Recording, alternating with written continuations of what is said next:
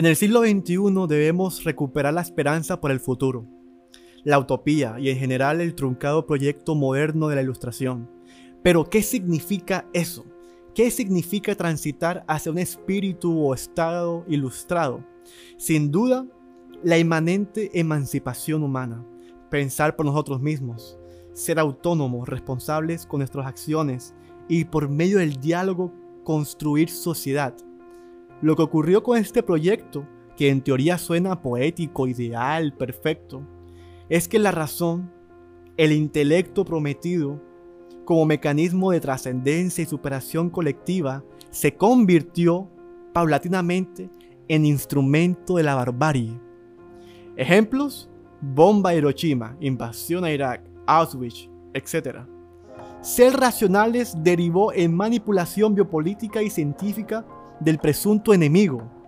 Ser ilustrado significó entonces burguesía, academia, clubes de intelectuales, cafés literarios para ciertos poetas y artistas.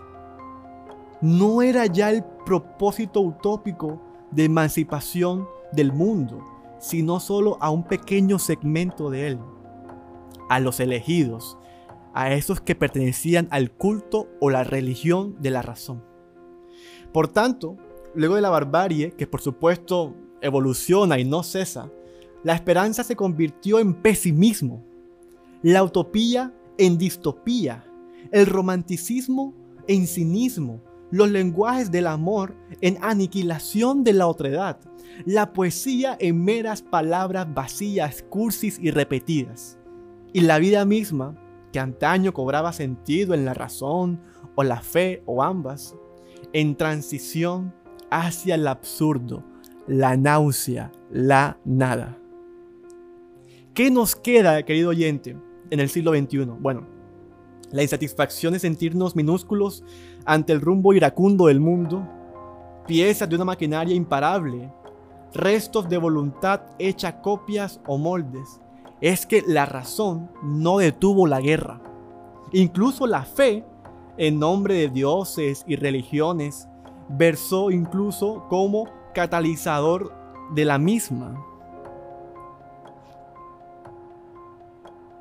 ¿Qué podemos hacer entonces?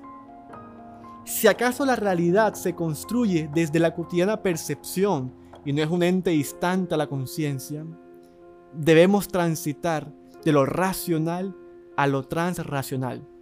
Alejandro Jodorowsky diría en un libro llamado Metagenealogía, considerar racionalmente la realidad como un sueño. Lo transracional trasciende las diferencias epistémicas, políticas, sociales, culturales de las comunidades y justifica que debajo de toda esa divergencia o, o aparente separación persiste una conciencia inmanente y superior que a todos nos une.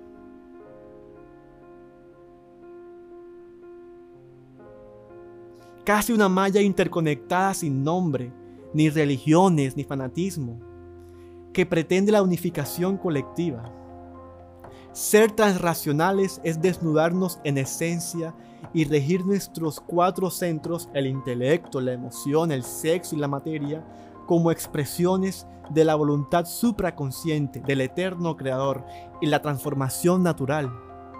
Si queremos decirlo como poesía, diríamos, ser luces danzando en una cascada cósmica, una que habita transversal al amor, el sentirnos uno, el sentirnos parte de la unidad, parte del otro, parte de la naturaleza, de ese todo, aunque ello no tenga nombre ni concepto, sea solamente una metáfora. Hay que recuperar el proyecto ilustrado, sí, pero no como razón instrumental, no como razón empleada para persuadir o manipular al otro, sino como seres transracionales que engendran desde la vida poética nuevas posibilidades para el existir. Querido oyente, ¿por qué en el siglo XXI tendríamos que conformarnos con menos?